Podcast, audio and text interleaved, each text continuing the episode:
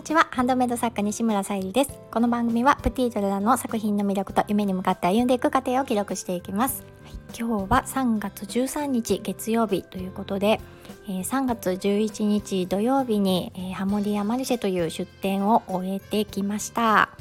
出店場所は屋内だったんですけどもやっぱりねあのお天気がいいとあの搬入とかもねしやすいので助かりました。昨年のね秋は屋外での出店でして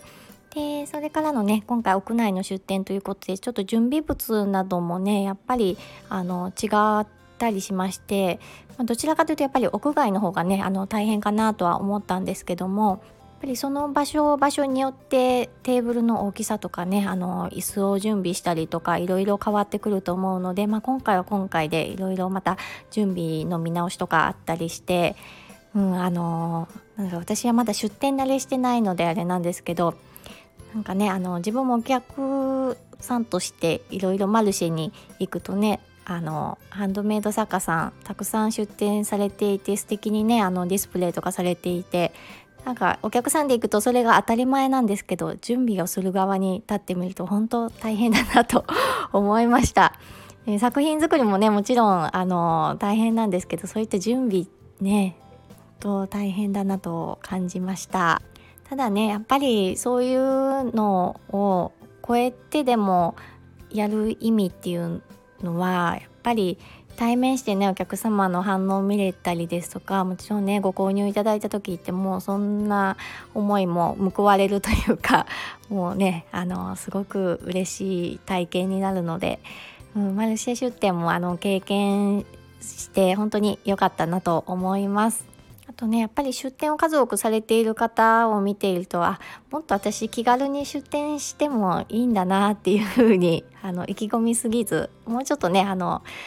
うん、楽しみながらというかやっぱりそれも慣れもねあるかもしれないんですけどはいそんな風に感じました。あ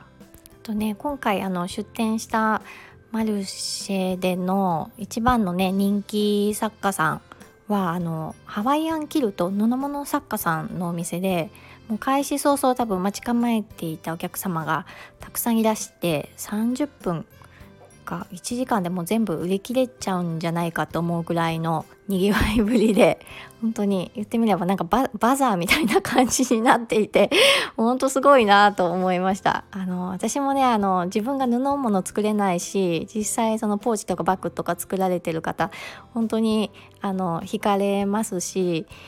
うん、あの購入もさせてもらったことありますしもうね女性の方は本当好きだと思うのですごくよく気持ちはわかるんですがそういったね場面もあんまり遭遇したことがなかったのですごいなと思いました。いろいろねあの参加してみてマルシェ向きの方も見えるかと思いますしあのどんどんねマルシェに出展されていく作家さんのお話も聞きましたしなんですけど私はまああのマルシェを目的とはしてないんですがまあ時々ねあの参加できたらいいかなっていうふうに思います。あのうん、同じ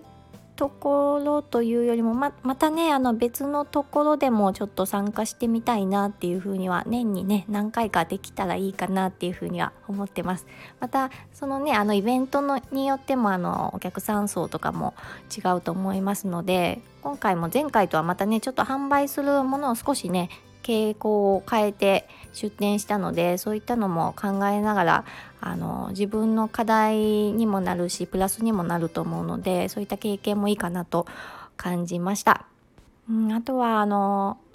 そうですねあの主人の支えって大きくってあの助けてもらいました。一緒にねあの出店にも参加してくれましたしあの周りの方にもねあの旦那さんも協力的でいいねっていう風におっしゃっていただきました。本当にね私もそう思いますので感謝しております。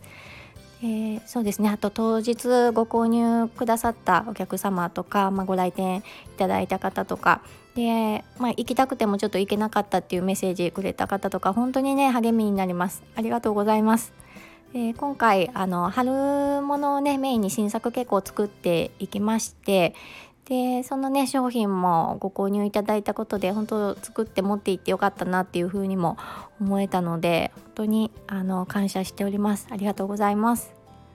ちょっとね昨日の午前中ぐらいまでは結構体力精神的にも疲れてよくねあの眠らせていただきました。またねあの今日からは